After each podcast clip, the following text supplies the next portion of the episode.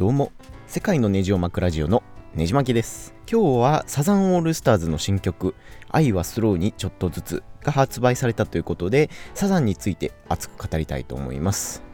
まあ J-POP を語るならこのグループは外せないっていうほどの国民的バンドのサザンオールスターズなんですけれどもまあ僕みたいなあのゆとり世代でも音楽に興味がない方でも何曲かは絶対耳にしたことがあるほど、えー、有名なバンドかなと思ってます。でですねやっぱりサザンオールスターズさんの魅力としてはあの桑田佳祐のなんか J-POP のど真ん中を行くメロディーセンスとか、えー、あの日本語離れした歌詞のリズム感とかですかね。であと、やっぱり洋楽のなんかビリー・ジョエルとか、なんかスティービー・ワンダーとか、ローリング・ストーンズとか結構有名どころを綺麗に J-POP に昇華させたっていうか、そんな器用なところもサザンオールスターズの魅力だと思います。で、他にもですね、結構歌詞も工夫があってエロスを感じる歌詞もなんか素敵に聞こえたり、えー、政治批判もいろいろしてたりしててですね、えー、なんか代表曲が下ネタ満載やったり、えー、浮気の曲やったりと本当に いろいろ幅の広いバンドなんですけども。やっぱり、え改めて聴いてみると売れるべくして売れたバンドなんじゃないかなと強く思いますね。でちょうど本日2019年の8月12日に、えー、新曲「愛はスローにちょっとずつ」っていう曲が配信されてですね、えー、この曲の作り上げ方がまた面白くて、えー、なんかあのー、3月から6月にかけてサザンの全国ツアーが行われてたみたいなんですけれどもその時は未完成の状態で、えーまあ、みんなと共に熟成させていく曲っていうことで未完成の曲を披露されてたみたいなんですけれども、え、今回その曲が完成して今日お披露目ということになってます。でまああのー、ライブでその作り上げて、まあ、行った人は未完成だったこの曲があ作り上げられたのを楽し今楽しめるという状況になるみたいでまあそのライブに行った人だけが分かる魅力っていうのもあるんかなと思って、えー、面白い試みやなと個人的には思います。最近あの CD が売れなくなったあ時代なので、まあ、ライブの収益っていうのが非常に大切になっててですね、えー、結構楽しみ方も多様化してたりもします。あの例えばあの奥田民生さんのライブだと、まあ、数年前の話なんですけれども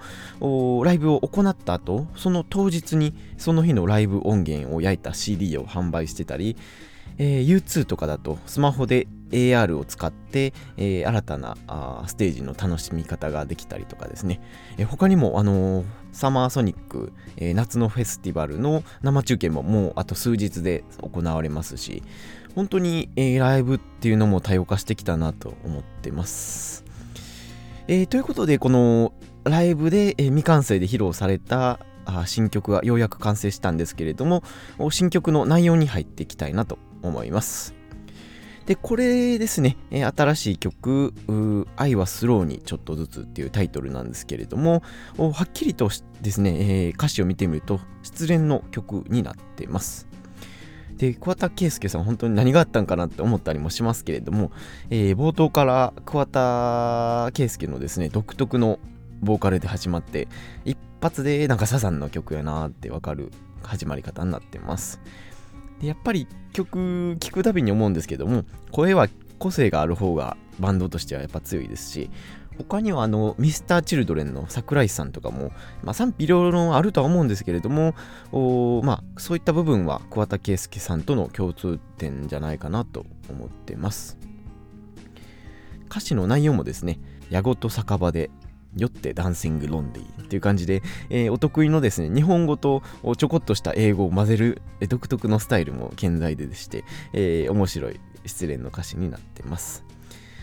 で、えー、シングルのですね、曲のジャケットも iTunes でダウンロードしたら、なんかイチコにでき出てきそうなウイスキーのボトルが写された写真で、え、中身が空の瓶になってます。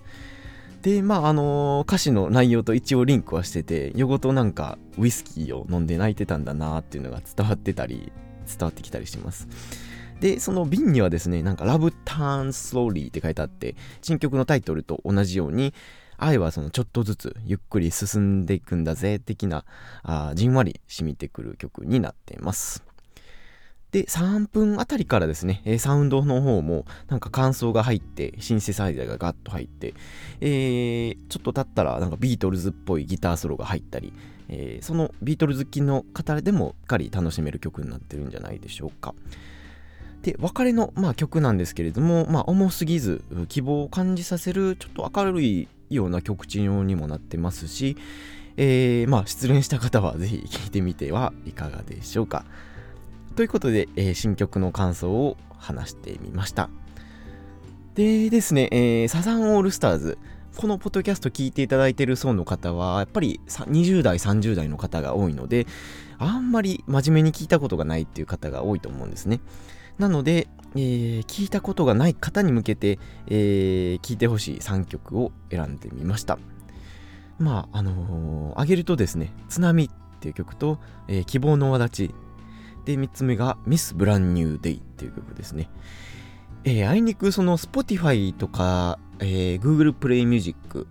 えー、などではですね、サザンオールスターズの曲っていうのは配信されてなくて、まあ、サブスクで聴くのは厳しいんのでですね、えー、まあ、ぜひできれば CD で聴いていただきたいんですけれども、まあ、この3つの曲はどれもですね、えー、誰が聴いても引き込まれるようなドストレートな J-POP になっているので、えー、メロディーから入りやすい曲になってますので、初心者の方にも楽しめるかなと思います。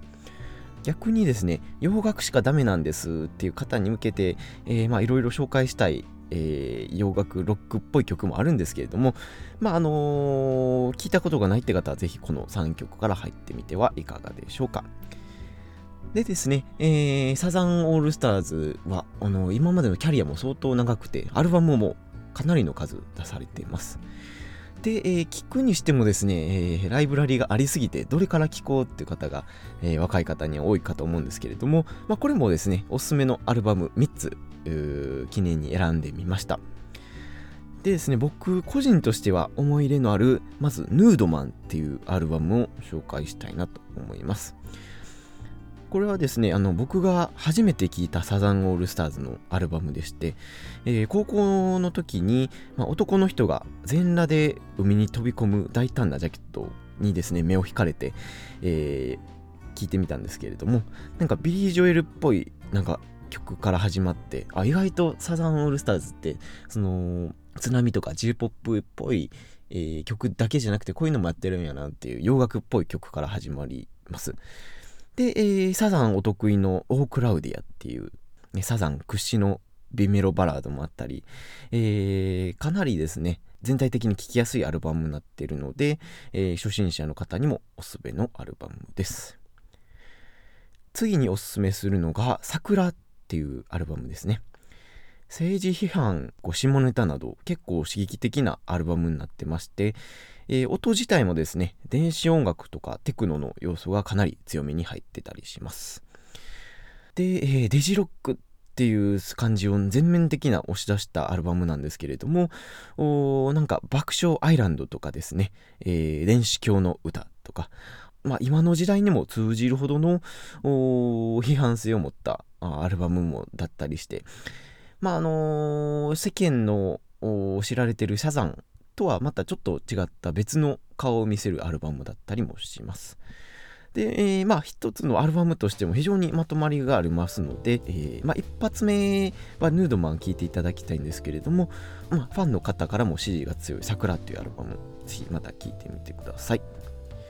で、えー、最後におすすめしたいのが、鎌倉っていう2枚 ,2 枚組のアルバムですね。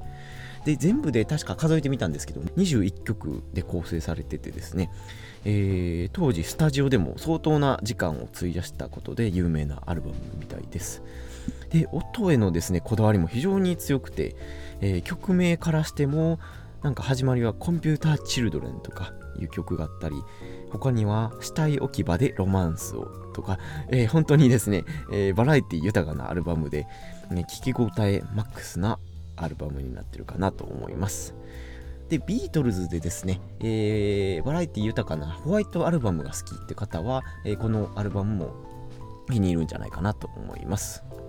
まあ、サザンのですね、世界観に慣れてから、あぜひ聴いてほしいアルバムになってます。で、ファンからもですね、やっぱり評価が非常に高いアルバムになっておりますので、えー、やっぱり J-POP を語るには必須のアルバムになっていると思います。でですね、まあ僕自身、えー、そろそろ話を終えたいんですけれども、桑田佳祐さんのソロの曲はですね、それほど代表曲ぐらいしか知らないので、今後も聴いてみたいなと思います。で、えー、まあ、桑田佳祐さんというか、サザンオールスターズも本当にまだまだ活躍されてて、えー、ライブもまた行われるのかなと思いますしなんか東京五輪の東京五輪に向けた曲もまた出されるみたいなので、えー、そちらも楽しみにしたいなと思います。来月は桑田佳祐さんも強く影響を受けたビートルズについてもお話したいなと思ってます。ということで、えー、未曲紹介コーナー終わりたいと思います他にもこのポッドキャストでは、えー、U2 とかですね、スティングとか、富田勲さんとか、いろんな曲について熱く語ってますので、えー、興味のある方はぜひ登録してみてください。まあ、iTunes やですね、Spotify で聞いていただいている方は、ぜひ登録、レビューをお願いいたします。このポッドキャスト以外にもブログをやっておりますので、えー、興味のある方は Google でねじ巻きブログで検索してみてください。では次のエピソードでお会いしましょう。